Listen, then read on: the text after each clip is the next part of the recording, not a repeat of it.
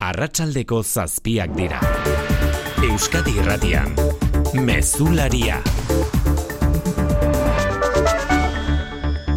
Arratxaldeon guztio jabian da atzera kontaketa Euskaraldiaren hirugarren edizioari ekiteko ordu erdi barru jantzeko ditu Euskal Herriak aho bizi eta belarri prest txapak Bilbon ordu honetan ekitaldi nagusia unai iradi Arratxaldeon zegiro. Arratsaldeon bai, Euskaraldiari ekiteko ordu gutxi falta diren honetan emozio eta zirrara, eh? sumatzen da hemen Bilboko azkuna zentroan dozenaka aur gazte eta heldu, baita hainbat ordezkari publiko ere bertara hurbildu dira eta musikariak eta dantzariak ere ekitaldiari ekiteko prest. Txapa festa sumatzen da bai hemen, azken orduko izen emateak ere bai eta bada oraindik belarri prest eta hobizirrolen arteko alde oso argi ez duenik ere. Txapaiazte ekitaldia gaur, ordu erdi barru egingo dute, hiriburuek bat eginda, Euskaraldia berriz bi arrasi eta abendura bitarte izango da, eta oraindik ere izen emat, ez dutenei, ba, izen eman edo zalantzetan dabiltzan hori ere, mezu argia goiatzurki jo Euskaraldiko koordinatzaileak eman diena. Zalantzan da uden oiei zer esan, izen emateko Euskaraldia, txapa jantzi detzatela, ez? Ustut ikuspegi apur bat zabaldu behar dugula, ingurukoek ere behar gaituzte, ez? Babesgune handi bat sortzen delako, ez? Txapak ikusten ditugunean, konplizidade hori. Ba, animatu mundu guztia ez, txapa jantztera amabostegun horietan, Euskaraz lasai aritzeko babesgune erraldoi hori sortu dezagun elkarrekin. Baionan, Iruñean eta Gazte izen ere martxan dira ekitaldiak Donostian bezalaxe bulebarrean Mikel Jartza aurrera. Ba hemen ere musika, dantza eta erabateko jai giroa Donostiako bulebarreko karpan eta eunka herritar Euskaraldiari ekiteko desiatzen entzun. Naiz eta neurri handi batean. Eta neurri handi batean e, euskeraz bizi naizen, oraindik ere egiten dudana baino gehiago egin dezakedala. pertsonalki oso sorioneko egiten hau e, Euskaraldia parte hartzea. Jende gehiago euskaraz hitz egin beharko lukenako bereziki donostian. Ba, maitatzen dudalako hizkuntza, gure hizkuntza. Eguraldi makurraren aurrean, poza eta irribarria hemen nagusi oiani Euskaraldirako motorrak berotzeko ekitaldia. Gauerditik hasita bi astez martxan beraz Euskaraldia.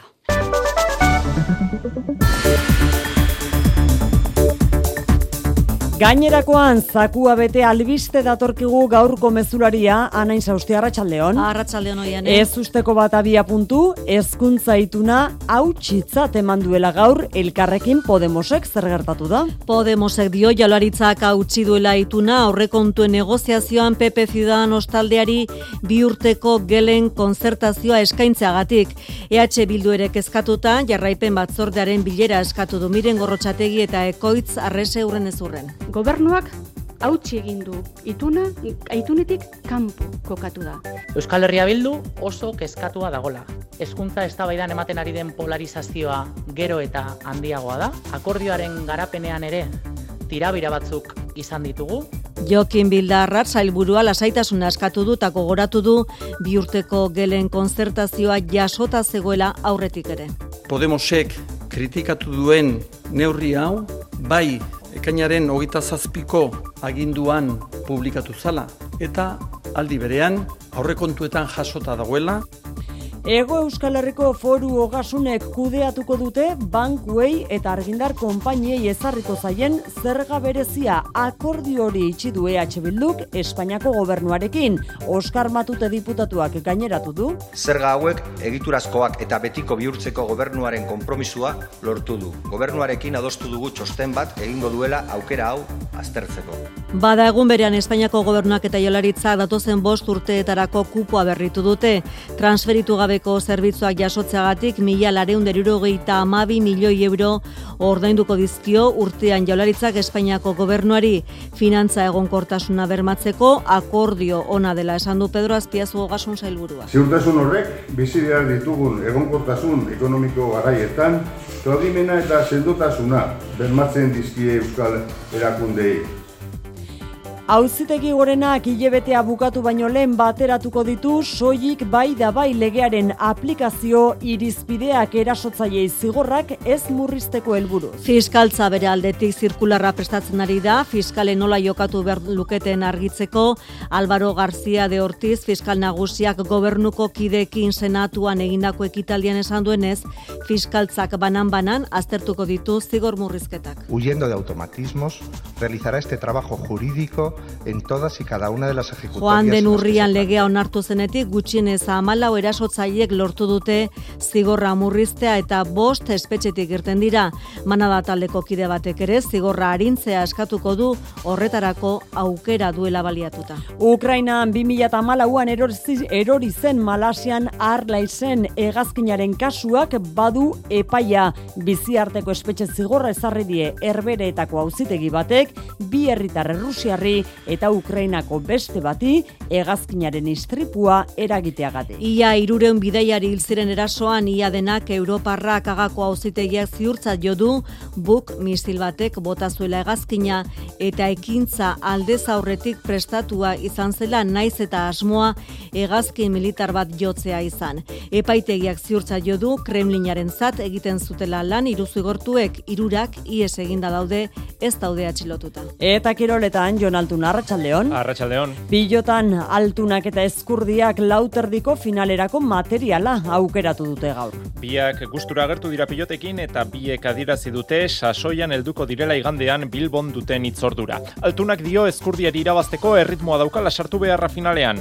Eskurdiak onartu du txapelketako partidarik onena egin beharko duela txapela jantzi nahi baldin badu. Eibarren administrazio kontseiluko batzarra egiten ari dira uneotan, zenbaki gorriz agertuko diren kontuak onartzea eta kontseilua berritzea izango dira punturik garrantzitsuenak. Eta saskibaloian Baskoniak bihar Monakori egingo dio bisita Euroligan. Peñarroia entrenatzaileak gaur esan du Final Fourrean egoteko hautagai sendoa dela Monako eta defentsan sendo agertzea giltzarri izango dela bosgarren garaipen eskuratzeko. Laboral kutsak babestuta eguraldia eta trafikoa. Eguraldia erabat okertu da arratsaldean datozen orduetarako iragarpena Maialen Izak Euskalmeten arratsaldeon. Arratsaldeon, bihar eguraldi hotz eta bustiago izango dugu ipar partean bereziki. Kantauri xuialean goizetik egingo du euria. Arratsaldean denera zabalduko da eta zapardak ugariagoak izango dira. Gipuzkoa ekialdean batez ere. Bertan euria etengabe egin dezake eta arratsalde partean ekaitzako dezake baita ere. Bestetik temperaturaren jaitsiera azpimarratu behar dugu.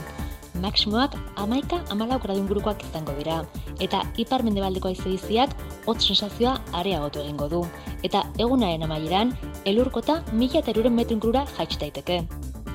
Giro makurra errepideetan ere arazoak ditugu ez da, Ana? Bai, e, lau kilometroko autoiladak daude, bat nazionalean legorreta parean, bi kamiren eta auto baten arteko istripua izan delako donostiarako bidean. Ez da zauriturik izan, baina ibilgailuak errepidean daude, erzaintza ordiziatik ari da desbideratzen trafikoa autoiladak ia behasaineraino heltzen dira. Arreta azkoitian ere, gipuzkoa segiru bat errepidean, loiola parean, bi autok txapazko istripua izan dutelako, azpeitiara bidean, eta azkenik derion, ene sei iru zazpi errepidean kotxe bat bidetik atera da, donostiarako bidean, hemen ere arreta eskatzen du segurtasun saia. EITB podcast plataforman gaur dani dagoen podcasta entzuteko gonbidapena ere, egin nahi dizuegu, arresi ikusezina. Je m'appelle Ali Akla, et je viens du Togo. Si j'ai pu arriver par la grâce Cristina Tapia Uizi kazetariak ulu mendiarekin me, mediarekin ekoitzitako lanean irundik igarotzen diren migratzaien istorioak daude bilduta. Gaur hasita sei astez ostegunero atal berria entzuteko aukera izango da. Egiaren naia gogo eta egitea. Berez ez dago mugarik, baino badago e, batzuentzat bakarrikan azala beltzagoa dutenentzat eta bueno, e, gaia mai gainean jarri nahi izan dugu, pixka bat e, hausnartzeko helburuarekin eta barruak astintzeko helburuarekin ere. Horixe beraz, gonbitea arratsaldeko zazpiak eta bederatzi minutu ditugu, teknikan eta errealizazioan Xanti Gurrutxaga eta Xabier Iraola.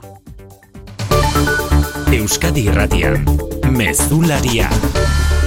Oiane Perez. Abia puntua Madrilen dugu Eusko Jaurlaritzak egonkortasun ekonomikoa lortu baitu Euskadirentzat datozen bost urteetarako kupuaren zenbatekoa adostuta Espainiako gobernuarekin.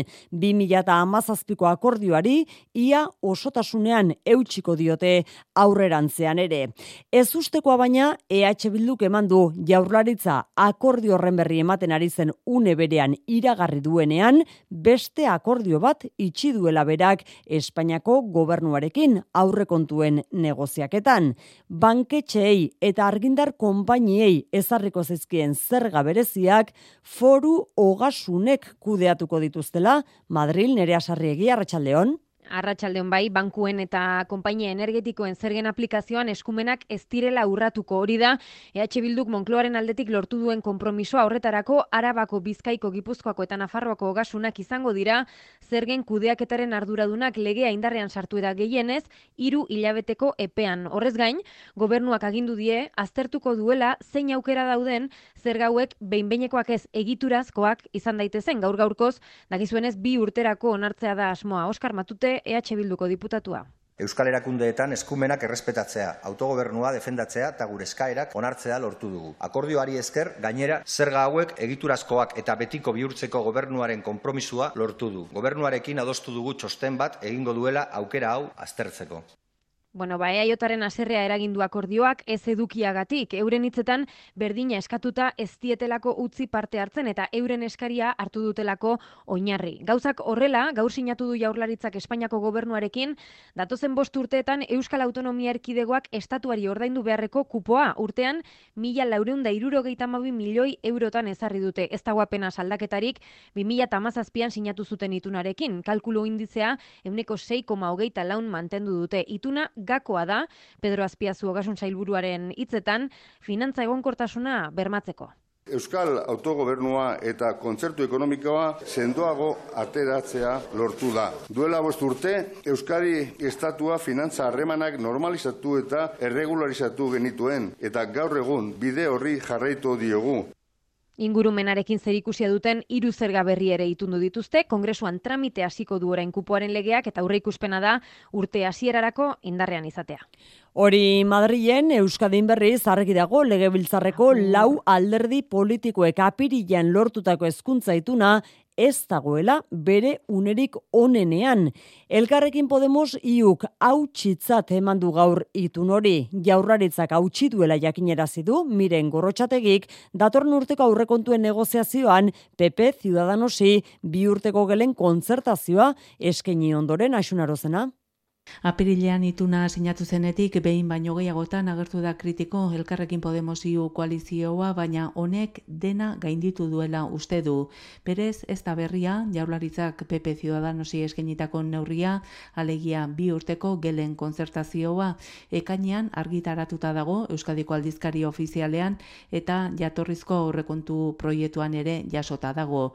Baina horretan tematu izana eta itunean ez dagoen PP Ciudadanosi eskaintzeak aserretu du koalizioa. Miren gorrotxategi. Itunakuk ez dugu hautsi. Gobernuak bere ekintzekin ematen duen pausu bakoitzean aldendu egiten dela. Eta oraingo honetan nabarmen itunatik kanpoko katzen dela. Gobernuak hautsi egin du ituna. EH Bilduk ere ez du ondo ikusi, eskaintza hori PP Ciudadanosi egitea, eta itunaren jarraipenerako bilera eskatu du, ikoitzarreze. Hezkuntza eztabaidan ematen ari den polarizazioa gero eta handiagoa da, akordioaren garapenean ere tirabira batzuk izan ditugu, eta atzokoak Euskal Herria Bilduri deskonfiantzak eragin dizkigu. Eta hori horrela, hezkuntza saila pres dago, ituna sinatu zuten alderriekin bilera egiteko.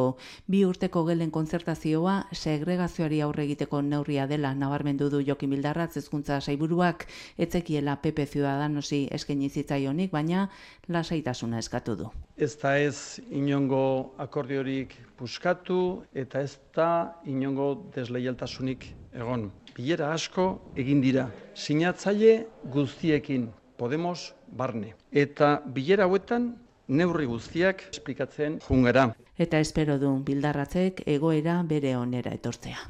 Soilik bai da bai legeak ere jarraitzen du zer esana ematen atzo genion manada taldeko kide batek bazuela aukera bere zigorra murriztea eskatzeko, bagaur bai estatu du bere abokatuak dagoeneko hasia dela elegite hori prestatzen. Kanal Sur irratian egin du iragarpena Agustin Martínez Becerra abokatuak y habiéndose modificado el mínimo penal, entiendo que es más favorable. Iruñeko talde bortxaketako kide bakarraz mintzo da bokatua, beste laurak pozo blankon beste emakume bati, sexu erasoa egiteagatik ere zigortuta baitaude.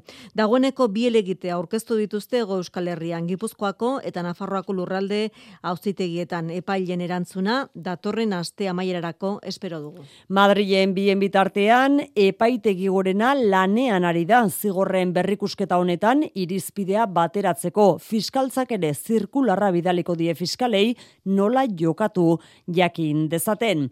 Epaie fiskal eta gobernukideak batera izan dira gaur guztiak indarkeria matxistaren aurka senatuak antolatu duen ekitaldi batean izaro baza. Bai, hausitegi gorenaren helburua da, bai bakarrik bai legearen irizpideak esartzea hilabetea amaitu aurretik, izan ere lege berria kontutan hartuta, irmoak ez diren sexu erasoengatiko epaien aurkako hainbat kasazio errekurtso astertu behar ditu hausitegiak, fiskaltza ere doktrina bateratuko duen txostena amaitzen ari da. Epaiak ikuskatuko dituzte bai, baina biktimen babesa lehenetziz. Álvaro García Dortiz, fiscal nagusia. Quiero poner de manifiesto que, al igual que se ha hecho en otras ocasiones, la Fiscalía, huyendo de automatismos, realizará este trabajo. Epaie botere judizialaren burua eta Irene Montero berdintasun ministroa bildu dituen senatuko ekitaldi batean egin ditu adierazpenok. Gobernuko alde sozialistak zuhurtziaz jokatzera eta epaiengan konfidantza izatera deitzen duen bitartean berdintasun ministroak eta Podemosek legeak zirrikiturik ez duela berresten dute. Tonua palauan bada ere, fokua epaien eziketan jarri du Monterok berriz senatuan que debemos garantizar formación para velar porque los profesionales de los sistemas de justicia manejen baina, los casos. Hau batez defendatu dute euren jarduna ministroaren aurrean eta genero ikuspegitik jasotzen duten eziketa bikainean jarri dute azpimarra. Bada beste modu bat erretirorako aurrezteko. Azalpen argi izan bardu. Etorkizuna nola planifikatu ondo uler dezazun. Dena azaltzen dizu norbaitek soilik lagun diezazuke erretirorako aurrezten. Gure gestoreek adibidez, laboralkutsaren biziaro aurreikuspen planak. Azaldu, ulertu, erabaki. Laboralkutxa, bada beste modu bat. Ertzainak jaio eta ertzainak bukatu. Abenduaren amazazpian beken. Sarrerak salgai ertzainak.eus webgunean. Azkenak gure alde. Ertzainak jaio eta ertzainak bukatu. Eite beren eskutik. Movernos. ¿Cuándo hemos dejado de hacerlo? Beti bide berriak aurkitzeko balio du teknologiak. Hemen dira berrirokiaren amarregunak. Azaroaren amarretiko geita batera, zein urrun joan zaitezkeen deskubritzeko. Kia. Movement that inspires. Etorri orain nobo karrera, kiaren konzesionario ofiziala gipuzkoan, oi hartzungo lintzirin industrialdean eta olaberriako inausti industrialdean. Ei, badiru diemen azten dela festa, ez? Eh? Ze festa? Emozioen soinu banda bueltan da.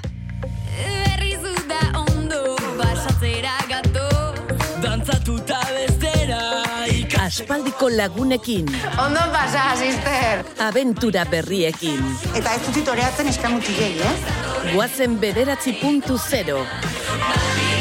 Diar gauean, estrenaldia, ETV baten.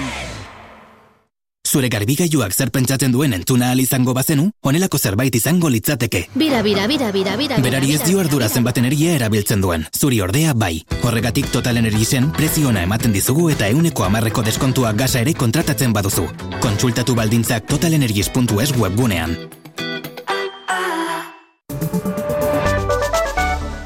Arridura eta ezinegona piztu du azken orduotan Arantxa Tapia sailburua kondakinen kudeaketarako iragarritako planak izan ere, Araba, Gipuzkoa eta Bizkaiko zabortegien mapa berritzeak ekarriko duelako, biltegi batzuk handitzea, beste batzuk berriz irekitzea atzo genion bezala. Zabortegiok hartuko dituzten udaletako agintariak aserre daude, besteak beste, edabiden bitartez ezagutu dutelako plana maialen narratibel.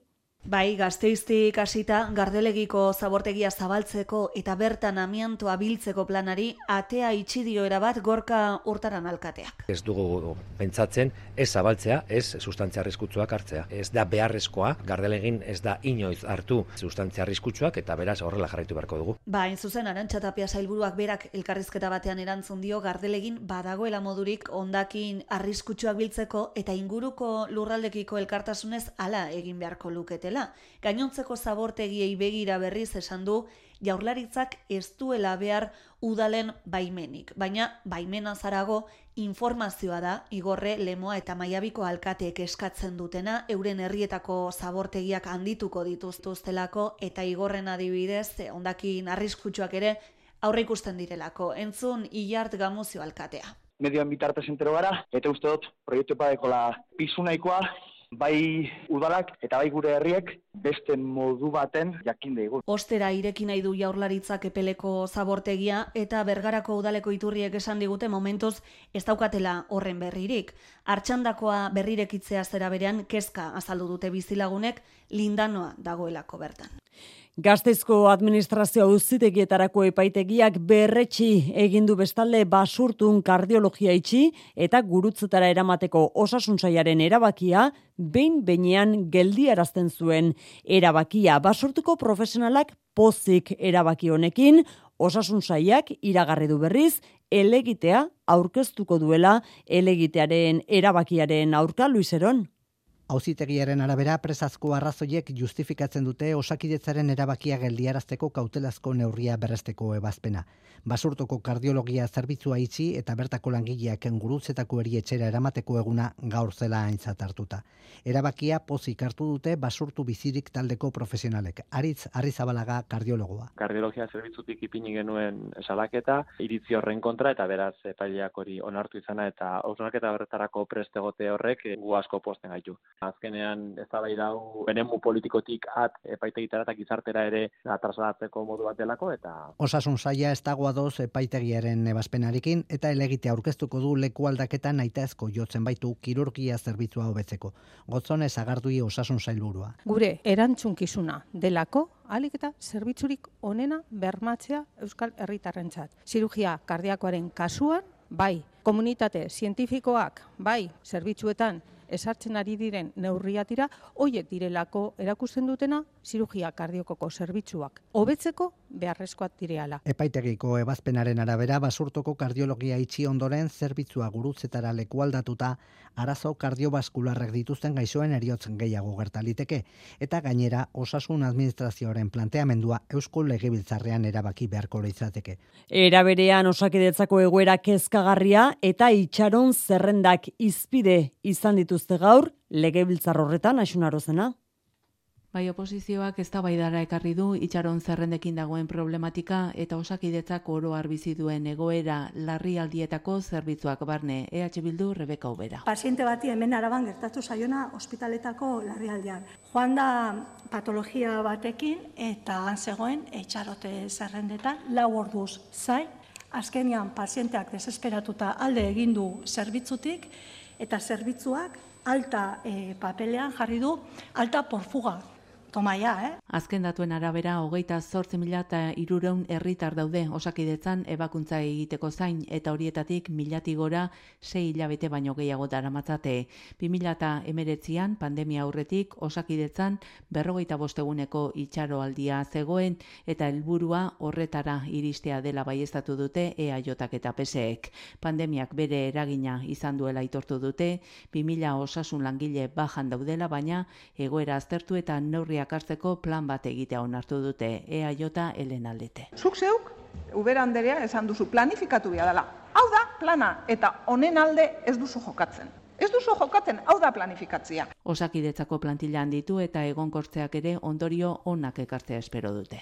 Zubietako espetxe berria 2008 lauan irekiko dute eta azpiegitura horri esker Euskal Espetxe Sistemak beste irureun plaza izango ditu. Beatriz Artola Zabal sailburuak eta Espainiako espetxe azpiegitura eta ekipamentuen elkarteko ordezkariak kartzela berriko obrak bisitatu dituzte gaur. Bertan sailburuak azimarratu du azpiegitura azpiegitura berriak nabarmen hobetuko dituela Euskadiko espetxen okupazio maila eta gaineratu du leku aldatzeak onartzerakoan presoak Euskadin errotzea izango dela arrazoi nagusia. Euskal Espetxe Sistemak ireuren plaza inguru irabaziko ditu. Horrela, nabarmen hobetuko ditugu gure kartzelen okupazio maila optimoak, operatiboak eta maksimoak. Leku aldatzeak onartzeko arrazoia, presoak Euskadin errotzea izango da. Gaurko bizitan Eusko Jolaritzak eta espetxe azpiegitura elkarteak obren jarraipena egiteko mai teknikoa osatu dute. Eraikuntza lanen jarraipena egingo du taldeak espetxe berria Eusko Jolaritzaren esku geratu arte. Espainiako gobernu hau bestalde babestu egin du Herrioxa ardoen jatorri izendapenak ezarritako baldintza. Bere arduak modu esklusiboan bidera daitezen ekoizpenera, bestera batera esan da, arabako maastiak sormarkan batuko lirateken upategiek, maastizainek ere ezingo liokete maatxik saldu. Herrioxa etiketari gorka peinagarikano. Upategien elkartzetatik sortzen dira izendapenak, baina upategiak mastien menpe egiten du lan. Bada Espainiako gobernuak herriosa izendapenaren plegoa era bat korazatu duen honetan, aukera egin beharrean dira mastieko izle txikiak, eta gozoki gozoa da herriosa. Urtean, berreun eta berrogeita mar milioi litro baino gehiago merkaturatzen dira herriosa etiketarekin eta horren erena dagokie arabako herriosako upategiei. Datorren ustatik aurrera baina, upategiek bezala masti zainek ere erabaki egin beharko dute arabako maastiak izendapenarekin egin negozioa edo herriosarekin. Jaurlaritzak kontua pilpilean jarri zenetik defendatu du bidegabea dela esklusibotasunaren afera eta merkatua desegonkortzea baino ez duela eragingo. Lehiakortasun gatazka ikarlezake honek. Nazioartean Ukrainaren eta Mendebaldeko bere aliatuen artean zauriak ez dira oraindik itxi Polonian erori zen misilaren arira Poloniako gobernuak Kiefen presioak salatu ditu erasoa Errusiari leporatzeko, baina estatu batuek berriz gezurtatu dute Ukrainaren bersioa. Hala ere beste misil bat dugu gaur albiste, 2008an Donbaseko Errusiar zalek bota eta hegazkin komertzial bat eraitsi zuena erbeeretako justiziak hiru pertsona zigortu ditu, irureun bidaiari hiltzeagatik amaia Portugal, Brusela, Arratxaldeon. Amsterdandi Kuala Lumpurrera zioan egaldia Errusiako buk misil batek bota zuela ziurtzat jo du epaimaiak eta misil hori donetzeko Errusia zaleek kontrolatzen zuten ere mubatetik jaurtizutela. Eta uste dute ziurrenik egazkin militar bat botatzea zela benetako helburua. Misil sistema garraiatzeko eta zaintzeko erantzukizuna egotzi die epaimaiak hiru zigortuei. Igor Girkin eta Sergei Dubinski Errusiako inteligentzia zerbitzuko agenteak ziren eta Leonid Kartxenko donetzeko Ko lider Errusia zalea. Hiruetako inor ez dago atxilotuta desagertuta daude. Kremlinak gaitzetsi egin du sententzia politizatuta dagoelakoan eta Errusiar nazionalitatea duten bi zigortuak ez ditu entregatuko. Jens Stoltenberg natoren idazkari nagusiak esan du egun garrantzitsua dela, halako krimenek ezin dutela impunitaterik izan. Hildo beretik, Volodymyr Zelensky Ukrainako presidentea, Errusiako federazioak orduan eta orain basakeriak egin dituela dio eta zigorrak behar dituztela. Erresuma batuan berriz, zergak igo eta gastu publikoa jeitsiko du risi sunaken gobernuak horixe da ekonomia zuzentzeko ikusten duten aukera bakarra behin atzeraldian sartu direla onartuta listras bere aurrekoaren kontrako bide hartu duzunakek lander. Kalkulagailuan ze botoiari eman eta berriz egin behar izan ditu kontuak Jeremy Hunt ekonomia ministroak finantza egonkortasuna lortzeko errezeta klasikoa aurkeztu du, diru sarrerak handitu eta gastu publikoa murriztea. First difficult decision I take on tax Aurrerantzean herritar gehiago kordaindu beharko dute aberatsenen euneko berrogeita bosteko zergatipoa eta gobernuak diru gehiago hartuko du erregai eta energia konpainien irabazietatik. Modu honetan, hogeita bost mila milioi libera igoko dira diruzarrerak eta beste horren beste murriztuko dute gastua ekonomia Britainiarra atzeraldian sartu dela iragarri du jantek eta neurri hauek hartu behar izan dituztela urrengo belaunaldia ez kondenatzeko. Because as conservatives we do not leave our debts to the next generation. Inflazioa jeitsi atzeraldia moteldu eta irurogeita mar mila kaleratze zaiestea itzemandu gobernuak itzuli handionekin bankuen eta herritarren konfiantza berreskuratu nahi dute. Ama bi urte daramatzate erreskan gobernatzen toriek oposizioaren esanetan hori dain zuzen Britaniarren arazoa. Zazpiak eta hogeita bederatzen minutu gatozen Euskaraldiarekin bat egitera. Euskaldunaren kupo hori dut betea Esanekoa izan Mikel Jartza Arratxaldeon, Arratxaldeon oiane. minutu bat besterik ez da falta, hau bizi eta belarri prestxapak berriz ere paper, paparrean jartzeko. Bai Euskaraldia hastiar da eta Donostian bezala Euskal Herriko gainerako hiriburuetan ere ehunka lagun bildu dira Euskararen ariketa sozial masiboari ongi etorria eman eta motorrak berotzeko ekitaldietan. Eguraldi makurra baina festa giroa erabatekoa eta belarriak prest adi uneotan testu bateratua irakurtzen ari direnean. Baionako parte hartzaileak ekimenaren balioaz mintzatu dira, entzun. Garrantzitsua iruditzen zaigu, eh, Euskararen aldi den ekimen bat da. Eta, eta ateak irekitzen dizko eh, Euskarari, Euskaraldiak, eta importantea da guretzat. Aurten izan da nire lehen izen, eh, izen ematea Euskaraldian, eta ba, aurten erabaki dut izen ematea ba, erakusteko be, bestei e, Euskara erabili behar dela eta bereziki lehen hitza zonalde honetan Euskara ematea. Bertan izan da Kike Amonarriz Euskaltzaleen topaguneko presidentea ere.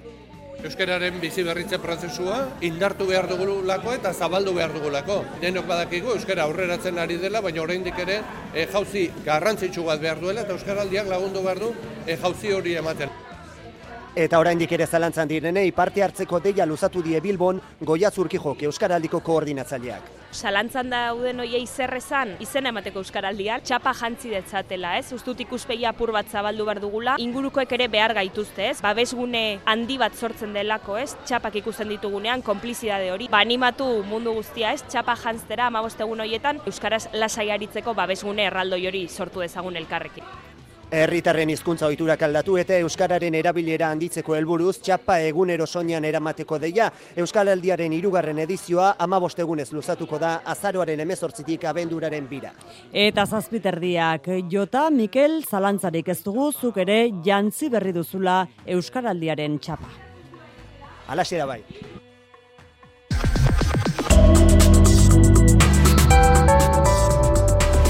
Euskadi irratian Eguraldia eta trafikoa. Marian Beitea larrangoetia errepidetan arazoekin jarraitzen dugu. Ba bai, eta gainera ez pentsa egoera arindu denik eh, ene bat errepidean, kotxeilarak geroz eta luzeagoak baitira, lau kilometro dugu zazpietan, sei zazpikoak ere badirela, esan digute segurtasun sailean une honetan, bi kamioi eta auto batek izan duten istripua ene batean donostiara bidean, oraindik ere arazo iturri bera, zertzantza ordiziatik ari da trafikoa desbideratzen, eta derion ere oraindik arreta, ene segiru zazpi errepidean kotxi bat bidetik atera baita donostiarako bidean, eta oraindik ez dute kotxe hori erratiratu.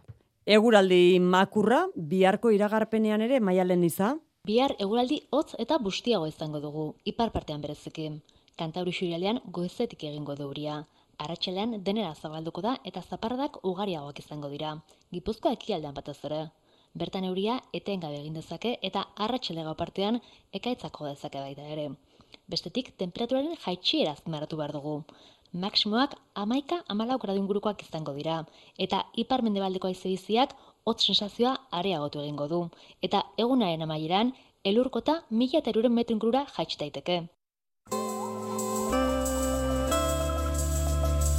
Mezularia, gertukoak. Gazteizen jakina zen amabi urtetik beherako neska mutilek iriko tubisa autobusetan doan bidaiatzeko aukera izango zutela. Badaudal gobernuak martxan jarritako ekimenak badu azkenean hasiera data. Abenduaren amabia izango da. Gauzakorrela gazteiz bihurtuko da deskontu hori izango duen Euskal Herriko lehen hiriburua iratibarrena.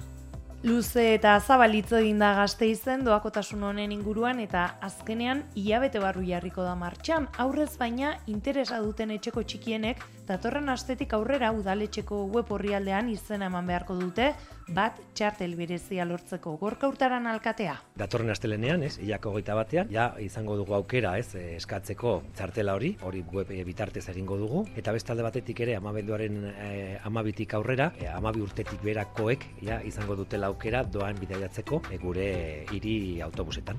Gazteiz bilakatuko da beraz doakotasun hau izango duen lehen Euskal Hiriburua Bizkaiko batzar nagusi nagusiek aste honetan bertan bota baitute atzera Bizkaibusetan amabi urtetik berako aurrek muixutruk bidaiatzeko aukera.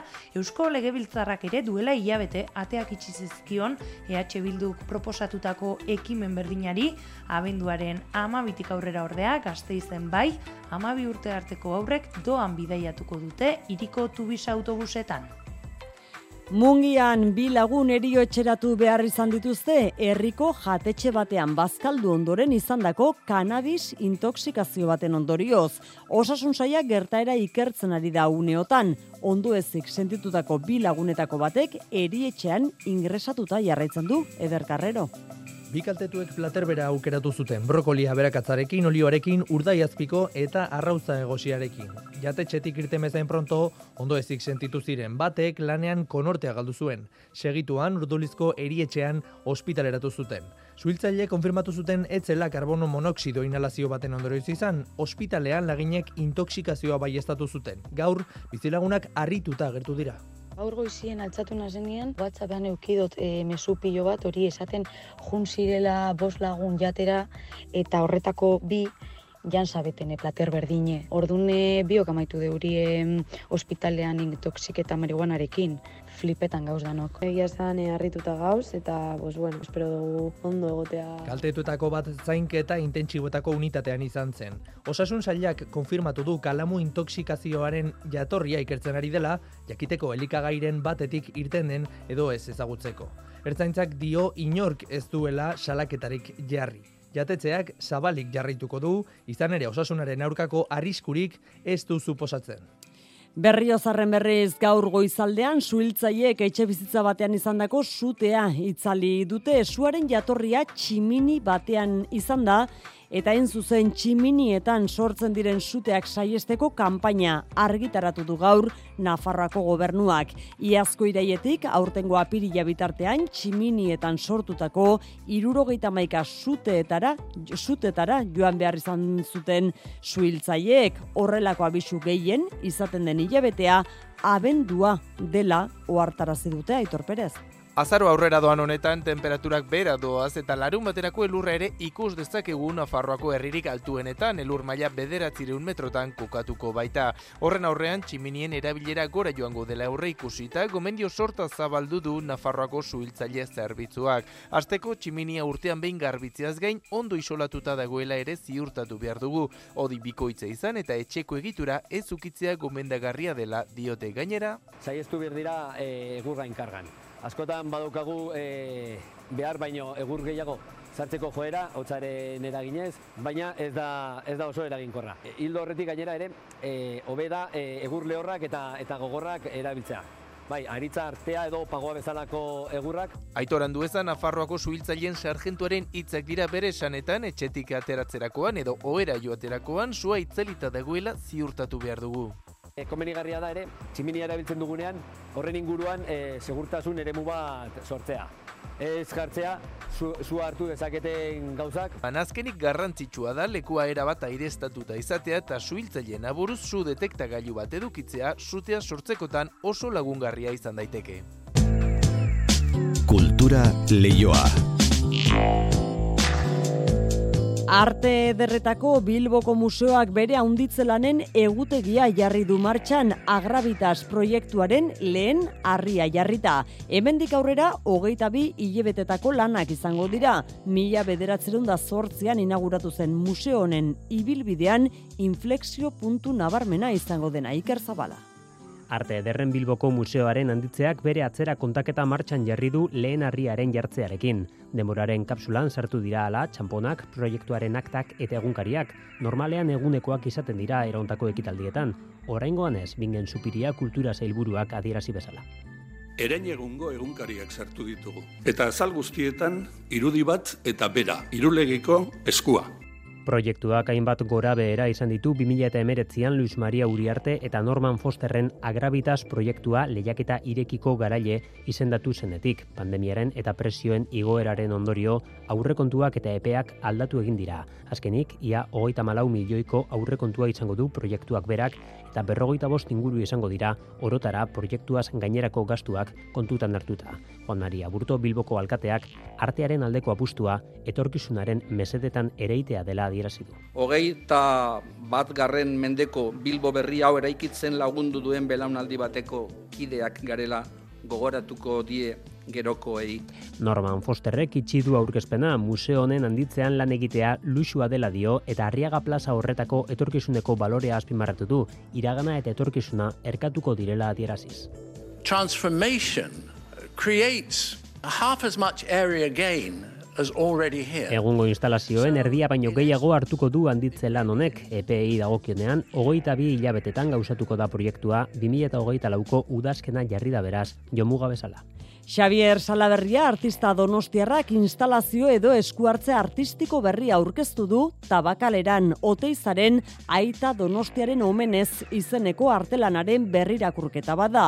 Frisoa da Salaberriaren lan artistikoaren izena, Mari Jose Uria. Oteizak egindako arrizko friso hartu du oinarritzat hemen eta atzerrian ere ibilbide nabarmena duen Xavier Salaberri artistak eta hiru gunetan egindako lanak osatzen du eskuartze artistikoa tabakaleran. Nafarroakoa aginan Oteizak aita donostiaren omenez egin zuen kapera eta hilarri ere bisitatu zituen lanak egin aurretik egile donostiarrak. Clara Montero da tabakalerako zuzendaria. Oteizaren unibersoarekin harremantzen den pieza berri bat da, sorkuntza berri bat da. Hain zuzen ere, Banko Gipuzkoan zena eta orain Banko Zabadel denaren egoitzan dagoen Jorge Oteizaren friso zoragarri horrekin harremantzen den pieza berri bada. Oteizaren arlo ludikoa esperimentala oinarri izan ditu Xavier Salaberriak Bel Nicholson artistak Oteizaren izan zuen eraginari ereldu dio eta arrizko frisoaren tamaina respetatuz berdea den Euskarrian jarri ditu material industriala erabiliz elementu mugikorrak.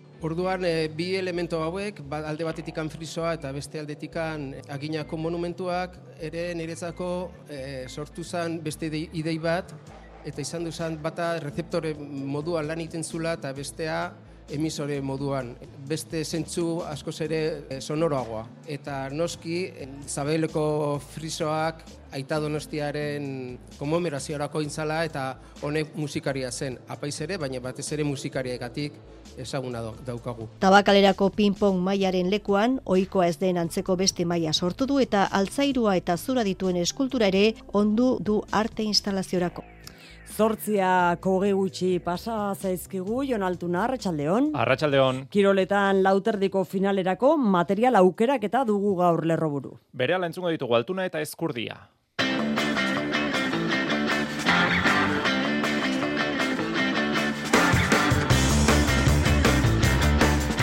Biak gustura agertu dira pilotekin eta biek adirazi dute sasoian helduko direla igandean Bilbon duten itzordura. Altunak dio eskurdiari irabazteko erritmoa daukala sartu beharra finalean. Eskurdiak onartu du, txapelketako partidarik onena egin beharko duela txapela jantzi nahi badu.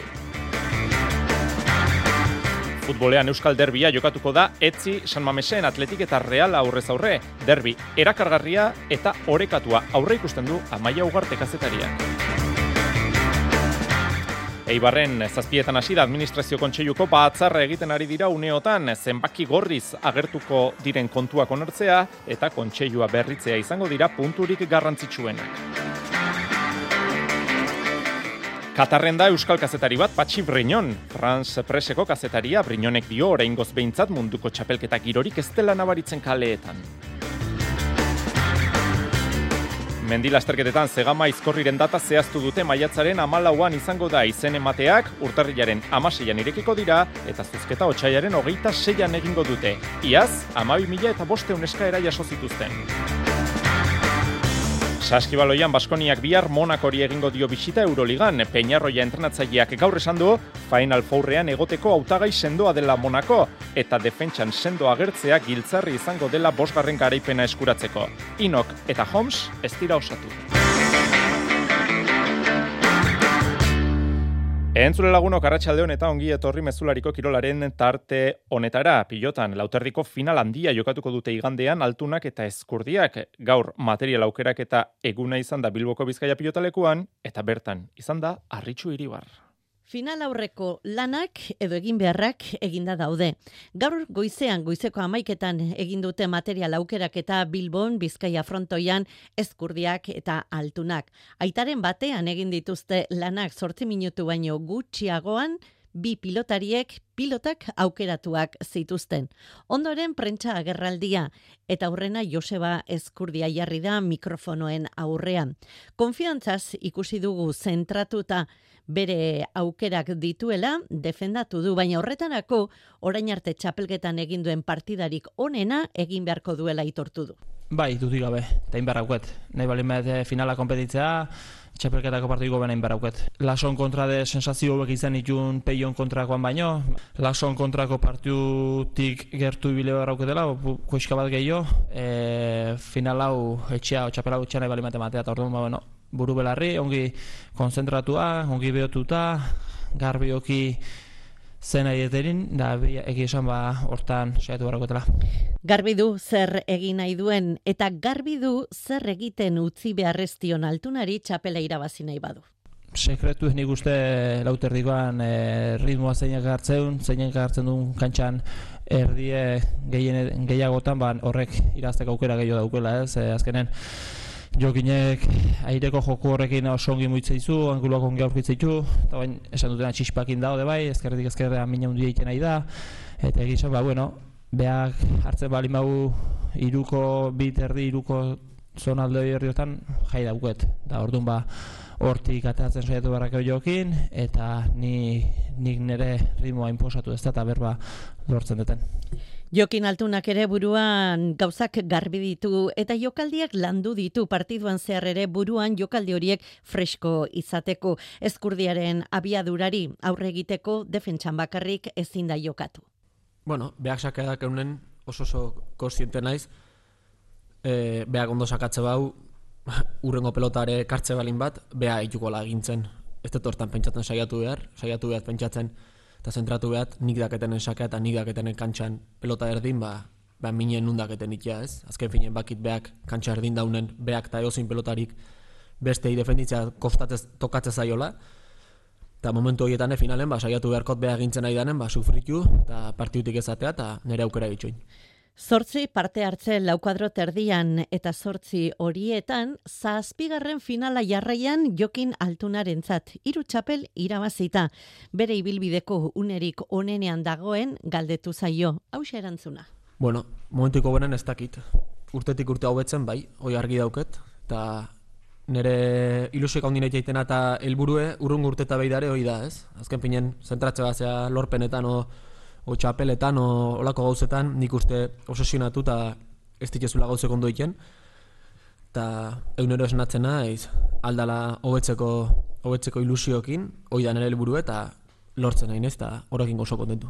Arrotasunetik, arrokeriarik gabe hitz egin dute bi pilotariek materialarekin gustora eta elkar asko miresten dutela ere garbi gelditu da prentsa aretoan. Frontoia izpide izan da, Bizkaia frontoia altunarentzat hobea dela diote, eskurdiak ala dio, baina egunotan bertan entrenatu du eta sensazioak onak izan dira beraz aitzakia ez da izango. Eta altunak esan du eskurdia haundia edozen frontoietan dela Bizkaian, Gasteizen, Iruñean edozen frontoietan eskurdia mendean hartzeko partidu borobila egin beharko duela esan du Jokin Altunak.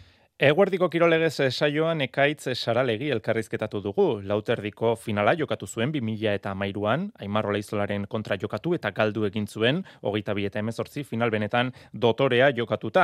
Gerora, jokin altunaren botillero ere izan da, eta ekaitz saralegi ikusi alduen altunarik onena hau ote da? Hombre, egia, behak esateuna egia da, ez? E, Giri nagitzea juna da, e, urteti urteak gehiago, Eta ba, uste final onta itxiela, ba, ba, bai, e, iaz baino beto, porque usteti urte mejoran dijoa, eta hori gauza handia ez, hor, ia goiko maien denen, eta usteti urtea mejoratzen aizean esan nahi du gauzeko oso, oso ondo eten nahi dela, eta, eta bueno, ikustea ez. Igandeko finaleko klabeak gakoak zein izango diren ere, zerrendatu du saralegik. Igo Josua indartsua, baina bueno, jokinek finaleko, bai finaleko eta bai beste partiduan ritmoa behar jartzen du, eta eta, olako pelotari, ba, igual, bi eta batek, ba, iru lautantoko bentaja ateazko, ba, bueno, beti de koltsoi handi izaten da, ez, eta, eta bueno, e, bigarren parteare, bizkeat osoik, oso zein istean, e, asko esan nahiko gula. Amezketarra pilotari profesionali izan zen garaitikona, aldaketan nabarmenak ikusten ditu gaur egungo pilotarien Ez da, sensazioa kanpotik azkar jokatzu gela ez, e, bai goi maieko, bai e, bizka bera denak, e, ala emateu. Ez da e, pelotan atian, o pelotari behar asko zogei, eh? baina bueno, ikusten da da, izu asko mai daula, eta laute horriko partidu oso oso azkarrak izate dira, e, indartxuk, eta, eta bai, ez, dominatzeunak puske zenteak entzegu, baina, bueno, e, defenditu asko etxegu eta, eta horretik partidu e, nahiko gogarra Esan beharrik ez da, igandeko final handia, Euskadi Irratian, zuzen zuzenean jarraitzeko aukera izango duzue. San Mamesen itxarongo zaituztegu. Gora Euskal Derria.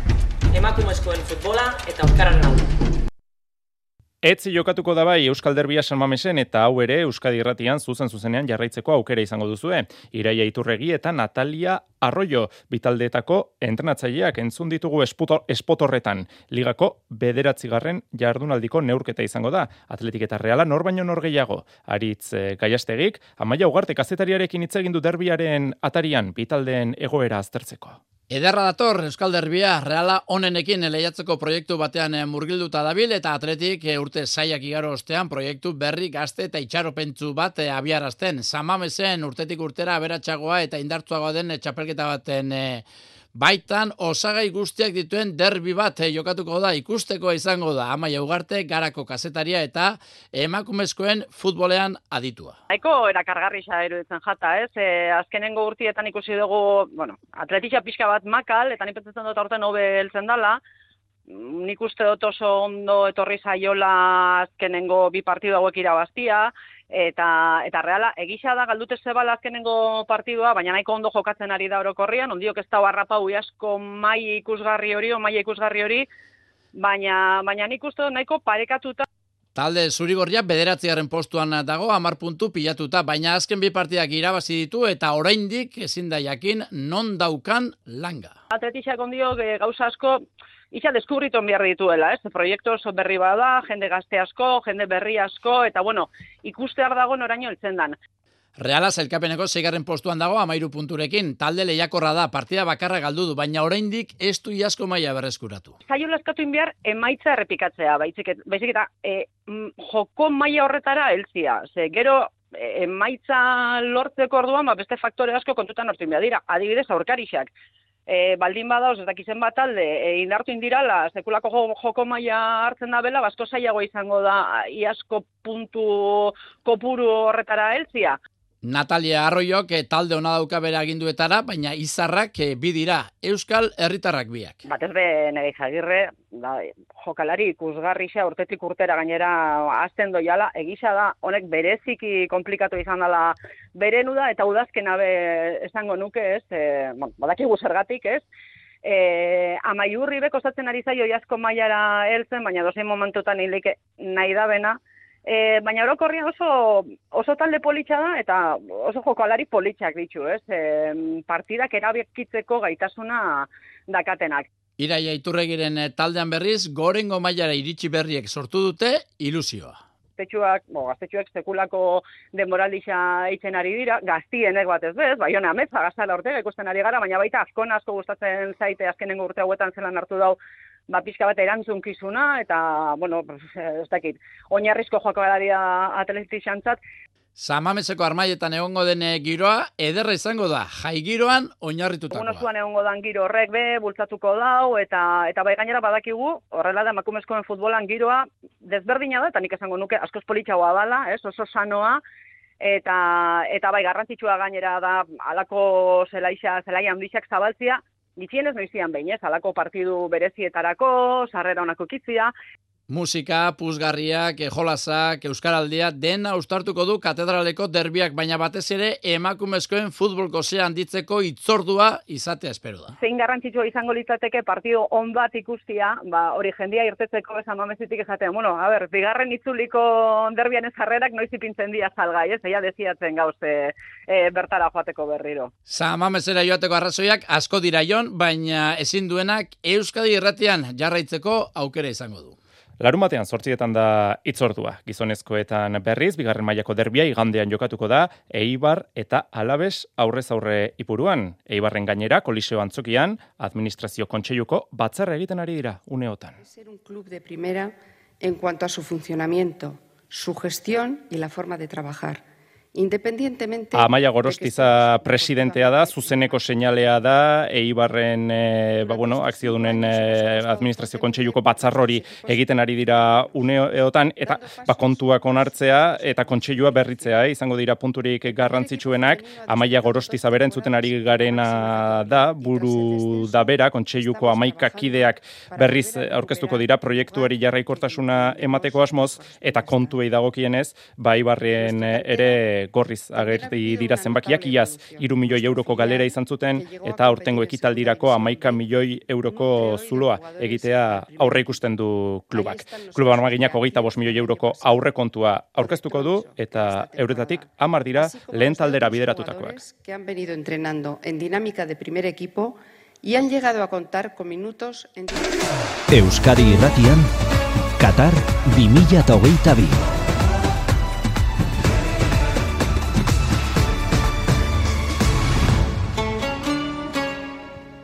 Katarreragoaz, bertan da Patxi Brinon etxe zaharreta, France Press e, berri agentziako kazetaria. Atzo iritsi zen, eta prentsa modulu edo tagunez berdinak bisitatu ditu gaurkoan, bero egiten duela esan digu, prentsaren guneetan hori bai, aire girotua topera jarrita daukate. Estadioak ere jakina egokituta daude, hogei gradu inguruko temperatura izan dezaten. Entzun dezagun, Patxi Brinon etxe zaharreta.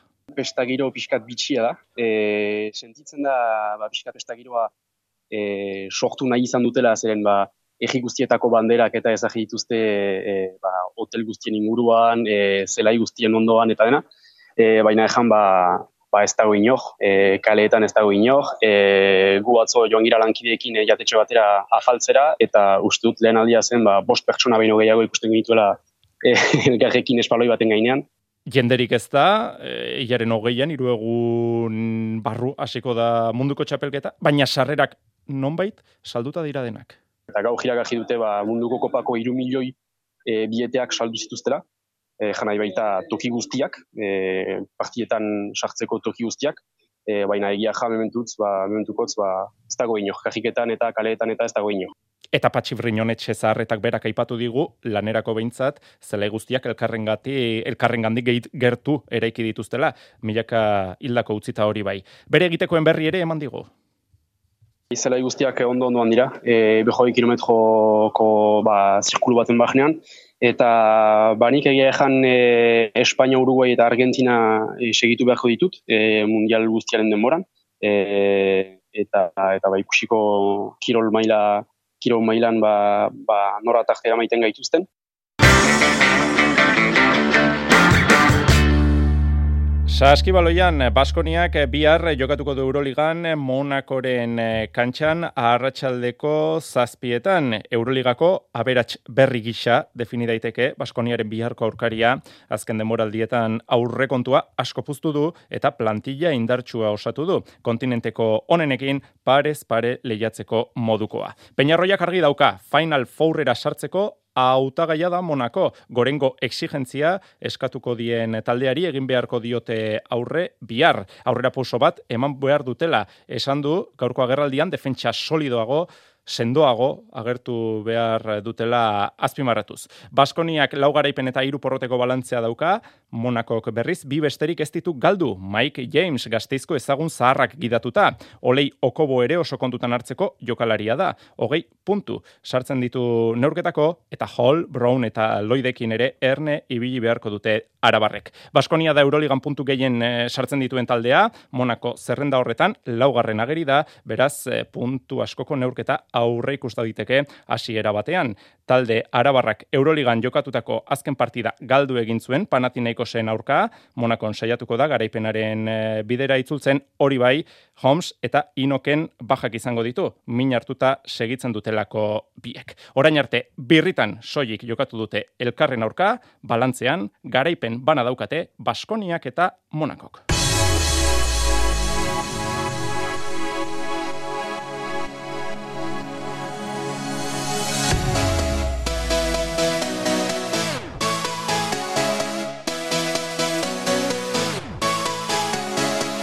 Bilbo Basketek ligan fuen labra da jasoko du, miribilan gaur Xabi Rabase dakitze egin du, partida honek inflexio puntu bat suposa dezakela esan du edabideen aurrean, eta etxean irabazteari garrantzia berezia eman dio. Bolada txarrean dira beltzezko gizonak, lauporrot pilatu dituzte jarraian endesaligan. Mendi lasterketetan, ez egama izkorri mendibaratuko hogeita bigarren ediziorako data zehaztu dute, maiatzaren amalaua da eguna. Aurretiaz izen emateko epea urtarriaren amaseian irekiko da, eta dortxal preziatu horien zozketa, otxaiaren hogeita lauan egingo dute. Pasaden edizioan izen ematen errekorra e, lortu zuten, amabi mila eta bosteun eskaera baino gehiago jaso zituzten. Eskubaloian anaitasunak bihar Bartzelonaren kontra jokatuko du Katalunian. Ligan jokatutako azken bost partidatatik lau galdu egin ditu talde Nafarrak eta bat berdindu egin du azken akike Dominguezen taldeak. Ez dirudi kantxerik aproposena Palau Blaugrana garaipenaren bidera itzultzeko.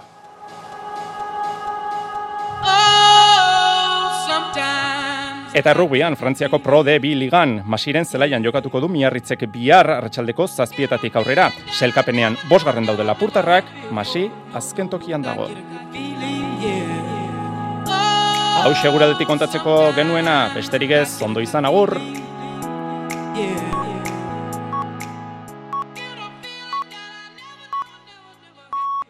Iluntzeko zortziak dira. Euskadi Irratiko Informazio Zerbitzuak. Albisteak. Arratxaldeon berriz ere guztioi egunak utzitako albisteak errepasatu aurretik errepidetara begira jarri behar dugu nazional batak itxita jarraitzen baitu legorretan irun aldera, bi kamioik izan duten istripua tarteko nola dago egoera, nain zauzte, Arratxaldeon?